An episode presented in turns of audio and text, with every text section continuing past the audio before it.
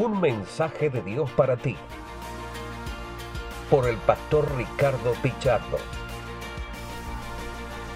Muy buenos días, queridos amigos y hermanos. Les habla su amigo el pastor Ricardo Pichardo con una pequeña reflexión para este día. El día de ayer nos quedamos con el arresto de Esteban y nos quedamos con el versículo 15, donde dice que todos los que estaban sentados en el consejo fijaron la mirada en Esteban y vieron que su rostro se parecía al de un ángel. Eh, llevan injustamente a Esteban a juicio, lo acusan falsamente, eh, instigan a personas para que declaren falsamente en contra de Esteban y las eh, acusaciones tenían que ver con que decían que Esteban estaba blasfemando contra el templo y contra Moisés y, y sus antepasados, digámoslo así, contra la religión judía. En el capítulo 7, el verso 1 inicia diciendo, ¿son ciertas estas acusaciones? le preguntó el sumo sacerdote. Él contestó, hermanos y padres, escúchenme. Y si usted lee toda la defensa de Esteban, digámoslo así, él les empieza a hablar sobre la historia del pueblo de Israel.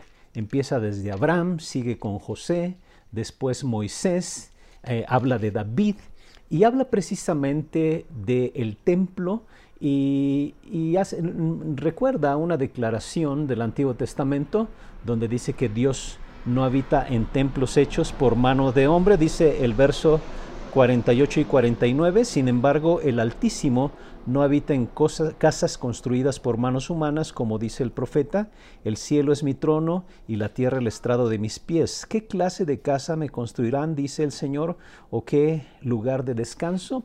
Y termina su defensa realmente acusando a sus acusadores. El acusado se convierte en el acusador y los acusadores se convierten en acusados, porque él termina, después de mostrarles la historia, comparando a aquellos que lo habían llevado a juicio con la dureza del corazón de sus antepasados, la rebeldía de sus antepasados, y les dice en el verso 51, tercos, duros de corazón.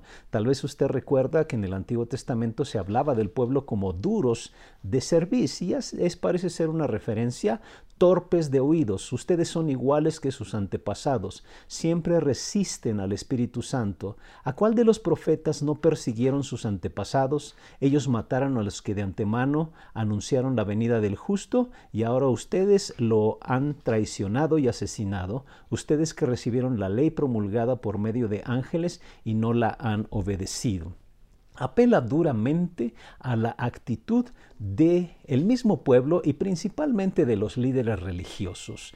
En el Antiguo Testamento se muestra cómo eh, el pueblo fue rebelde y, Esteban les dice, ustedes están siguiendo eh, el mismo ejemplo, ustedes están viviendo lo mismo que sus antepasados. Entonces nuevamente le digo, el acusador ahora se convierte, el acusado se convierte en el acusador. Esteban ahora estaba acusando y estaba hablando duro y directo a, los religiosos de Israel y bueno, no solamente a los religiosos, esto aplicaba para toda la población. No sé si le parece muy paralelo eh, este, esta defensa tanto la acusación contra Esteban como la defensa de Esteban, no sé si le parece eh, muy paralela a lo que sucedía con el Señor Jesucristo. Al oír esto, verso 54, rechinando los dientes, montaron en cólera contra él.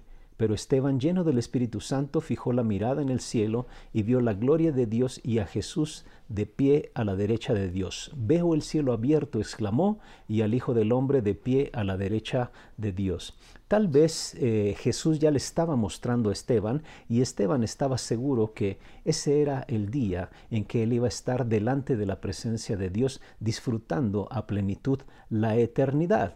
Eh, si observamos eh, cómo concluye esto, dice el verso 57, entonces ellos gritando a voz en cuello se taparon los oídos y todas a una se abalanzaron sobre él, lo sacaron a empellones fuera de la ciudad y comenzaron a apedrearlo. Los acusadores le encargaron sus mantos a un joven llamado Saulo. Si usted observa, un juicio totalmente injusto. Bueno, ni siquiera hay un veredicto para que pudiera ser eh, apedreado Esteban, sino por la furia que había en su interior y realmente la palabra de Dios confronta tan duramente que lo primero que hace es molestarnos. La verdad incomoda.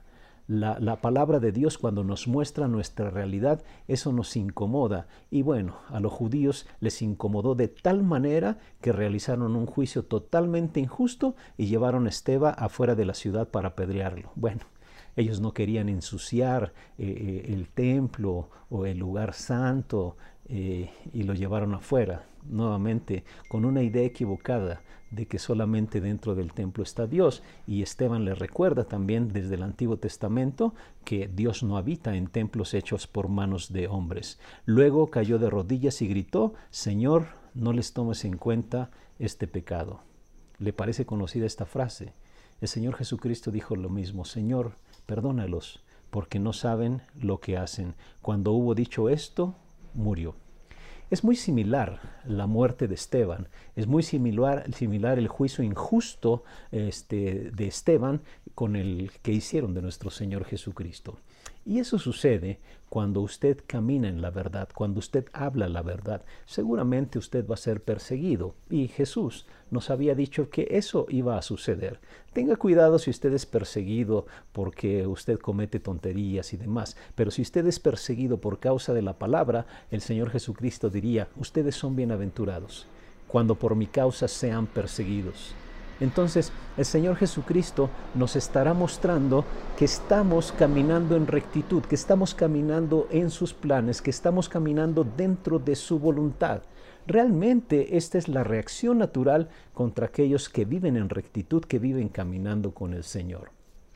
Esteban es considerado como el primer mártir del Evangelio. Y bueno, si usted eh, lee en la Biblia cuando en Hechos 1.8 se habla de ser testigos. La palabra griega para testigo es mártir. Y la Biblia dice que nosotros debemos de ser mártires, es decir, estar dispuestos hasta dar nuestra vida por la verdad, por el Evangelio. Yo quiero que reflexione un poquito en esta mañana y piense, ¿usted de verdad está dispuesto a ser un mártir, a dar su vida por la verdad, por el Evangelio? Por allí hay una reflexión que en algunas ocasiones han hecho algunas personas y dicen, si a usted le acusaran de ser cristiano, ¿habría suficiente evidencia para condenar, condenarle o le absolverían por falta de pruebas? La Biblia nos muestra que el creyente tiene que estar dispuesto hasta dar su vida. Cuando Pedro le dijo al Señor, Señor, yo mi vida daré, hasta con mi vida te seguiré, el Señor le dijo, no sabes lo que dices pero la realidad es que después de que vieron al Señor Jesucristo morir, de que vieron al Señor Jesucristo resucitar, de que recibieron el Espíritu Santo, entendieron. Entendieron que el Evangelio demanda una entrega total, una entrega de la vida misma. Yo le pregunto a usted, ¿está dispuesto a dar su vida por causa de la fe? En el libro de los Hechos, encontramos a los primeros cristianos que eran echados al foso de los leones, que eran eh, mandados ahí al circo de los gladiadores por causa de su fe. Y ellos declaraban, Jesús es el Señor. Yo le pregunto a usted, ¿usted está dispuesto a dar su vida por su fe, a declarar delante de quien sea, Jesús es el Señor? Tú joven que me escuchas, ¿estarías dispuesto a pararte frente al salón de tu clase y decirles, Jesús es el Señor, Jesús es el camino, Jesús es la verdad, Jesús es la vida? ¿O tendrías temor de, tal vez no morir apedreado como Esteban, pero sí recibir toda clase de bullying? El cristiano debe de estar dispuesto, así como Esteban, hasta dar su vida. La Biblia dice que seríamos testigos y nuevamente la palabra testigo en griego es mártir. Y un mártir es aquel que da su vida por causa de su fe. Yo le animo a que reflexione. El día de ayer recordaba un antiguo eh, himno que dice, eh, mi vida di por ti. Y la reflexión en el himno es, ¿qué has dado tú por mí? ¿Qué estás dispuesto a dar tú por mí? Eso es lo que nos cuestiona el Señor Jesucristo. Y quiero que se quede usted con esa pregunta el día de hoy. Jesucristo dice, yo di mi vida por ti. ¿Qué has dado tú por mí? ¿Qué das tú por mí? ¿Está usted dispuesto a dar su vida por causa de su fe? O a lo mejor tiene temor.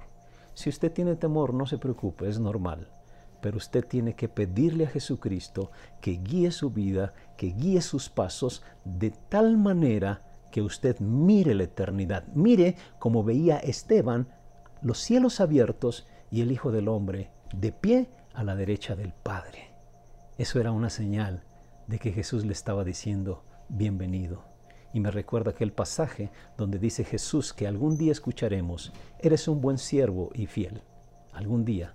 Esas son las más maravillosas palabras que yo quiero escuchar, que fui un buen siervo y fiel.